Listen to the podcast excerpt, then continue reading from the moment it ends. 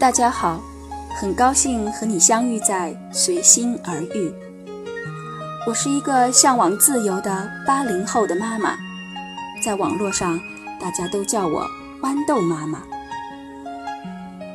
二零零六年，我实现了自己的第一个人生梦想，出国留学，来到了新加坡。那时候，我的一个好朋友说。新加坡美的就像一个神奇的童话王国，我觉得形容的非常的贴切，也从此爱上了这里。二零一一年，我有了第一个宝宝，从那时候开始，我就觉得人生没有那么自由了。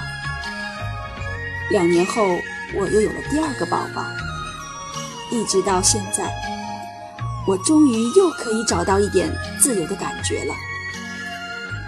这期间，我读过很多书，也去听过很多讲座，但最后我觉得，育儿其实就是我自己的感觉，只有我自己最了解我的孩子们。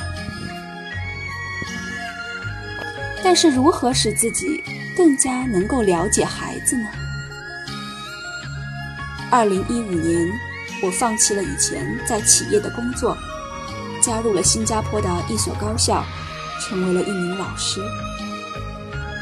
看到现在的年轻人，他们是如何生活、学习和追逐自己的梦想。说实话，我很羡慕他们，因为他们比我从前更加自由了。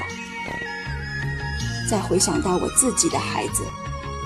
将来对于他们而言是什么样子的呢？我真的好难想象。但是未知就是充满魅力的。我不是什么专家，可以为你答疑解惑，只想成为你的朋友，从一个在海外教育战线上工作的妈妈的角度来聊一聊我的经历、感受。